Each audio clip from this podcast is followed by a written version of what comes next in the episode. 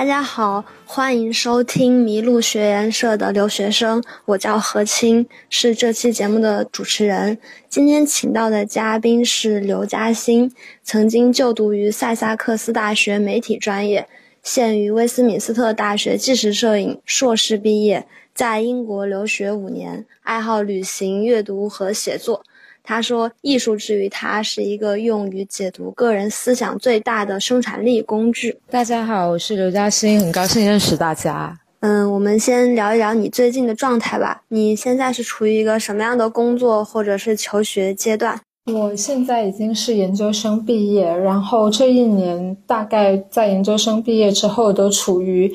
嗯，决定自己就是思考一下自己以后该走的路，然后去做多一些工作上的尝试，想给自己找一条自己最想要走，然后以后也不会后悔的路。所以经过思考之后，觉得之后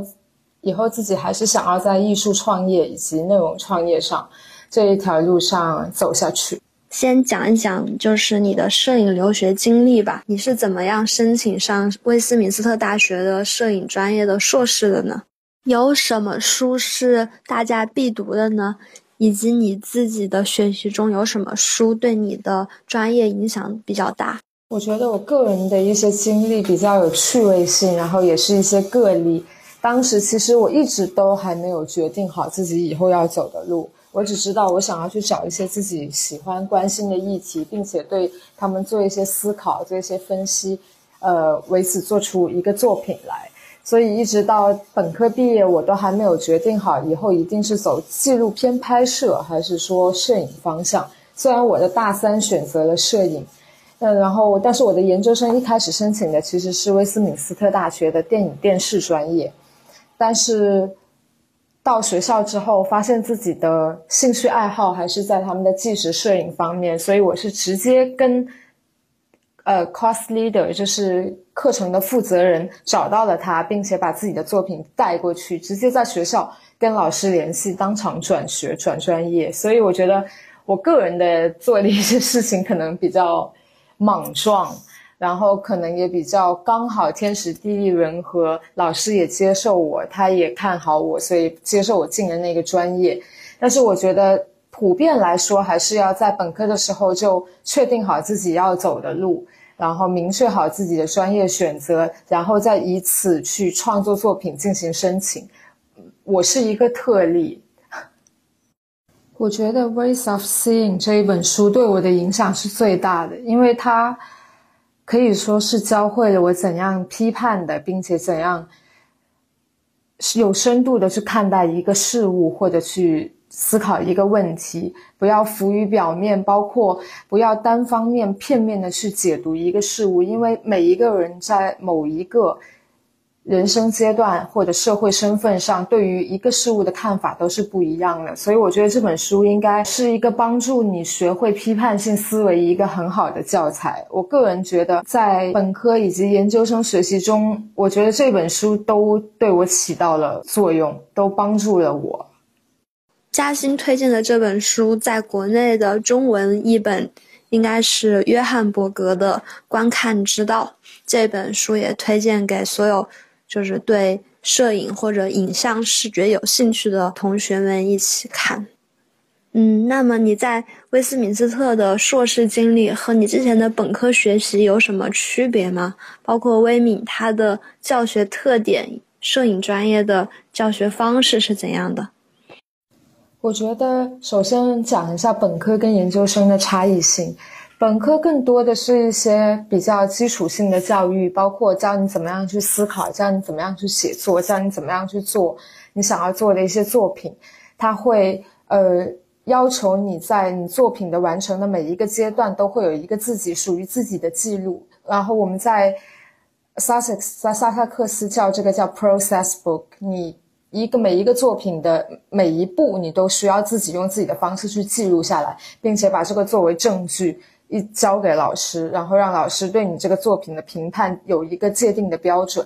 然后威斯敏斯特的硕士就是很典型的研究跟实践都并重，然后很平衡的一个专业。我觉得更多的是跟同学、专业同学的一些探讨，因为。呃，外国人选择硕士跟我们有一些不一样的是，他们倾向于他们已经获得人生一定的地位，或者他们已经有相关的工作经历之后再去研读研究生，所以在读的过程中会遇到很多有想法的，并且已经在行业内有一定影响力的同学。你通过跟他们的一些沟通交流，会对自己一些本身一些比较初始的想法。起到一些改变，因为呃，我们作为一路读上来的学生，想法可能会比较单纯，可能会单纯的是在摄影这一个方面有一些想法。但是你通过经过跟这些在行业里已经有工作经验的同学的交流之后，他们对于这一个事物或者对你 idea 的想法，会影响到你，让你的想法更加有深度，并且更能被大众所接受。除此之外，我觉得威敏的教学方式也比较更加循序渐进型，因为本科。呃，学的是媒体专业的话，它会相对来说比较泛，所以你在你自己选择的领域得到的支持也没有说你真的研究生去读摄影那么的专攻。所以在读纪实摄影专业的时候，你所遇到的问题会，你会在学校里面，还有包括导师、包括外界的一些支持，你会得到很有力的支持，你可以得你想要的东西都能找到。此外，我觉得微敏的纪实摄影硕士在课程的设置上比较有趣，它不单只是要你做关于摄影方面的知识，呃，摄影方面的项目，它同时也要求你进行小组合作，在摄影这个大范围内选择一个你们喜欢的主题，然后在小组合作的过程中去。出版一个刊物，所以这非常有力的帮助作为就是这个专业毕业的学生之后自己去做自己的一些运营，自己的一些推销，因为你在接触了刊物的出版的过程之后，你会对整一个。程序有一个比较清晰的了解。如果之后你还想要在摄影这条路走下去的话，你跟无论是出版人也好，还是设计师的沟通也好，都会比较顺利，因为你会比较清晰的了解整一个过程、整一个流程。你们的纪实摄影一般会关注些什么样的社会话题呢？比如说，在面对不同的社会议题时，作为一个国际学生，你又是什么样的立场呢？我记得特别有趣的一件事情是，我们在上学的时候刚好遇到叙利亚那个海滩小男孩那张照片在网络上爆火的那的时候，所以我们老师在课上专门把这张照片放出来，问我们作为一个纪实摄影记者，会对这张照片做出怎样的评论。班里很有趣，刚好分成了两边，一方面是觉得是，呃。媒体为了去获得这么一个很惊人的瞬间而选择不去救小男孩，是一件很错误的事情。另一方觉得艺术的瞬间不可以被丢掉，所以记者做出这样的选择情有可原。我觉得这时候无论是作为国际学生还是作为本土学生，其实都要从自己的价值观出发。呃，你认同哪一点？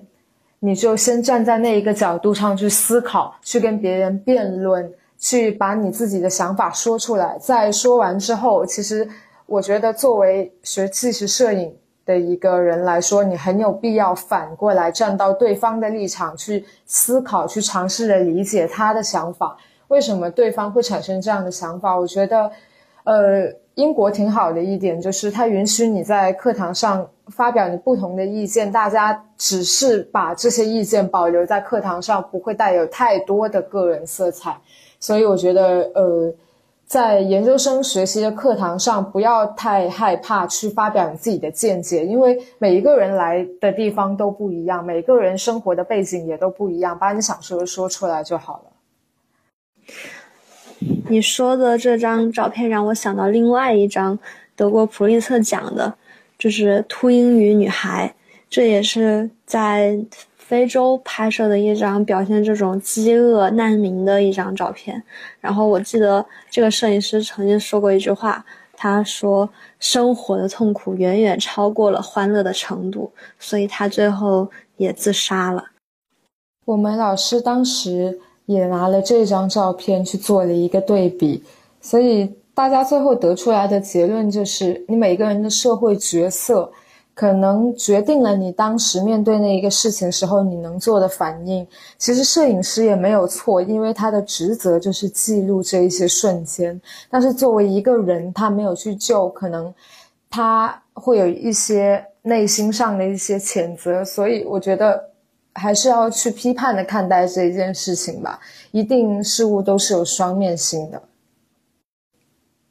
感谢刘嘉欣同学给我们带来的分享。希望大家能够从他的生活经历以及留学过程中有所启发，然后收获到自己的东西。同时，也祝愿刘嘉欣在之后的创业中一帆风顺。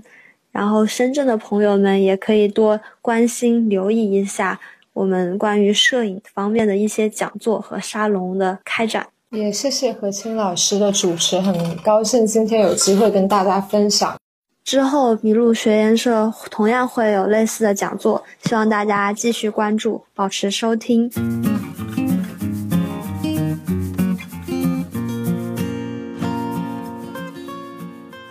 麋鹿遇见与众不同的人、想法和故事。谢谢你的收听，欢迎你把这个故事分享给你的朋友们，让他遇见更多的人。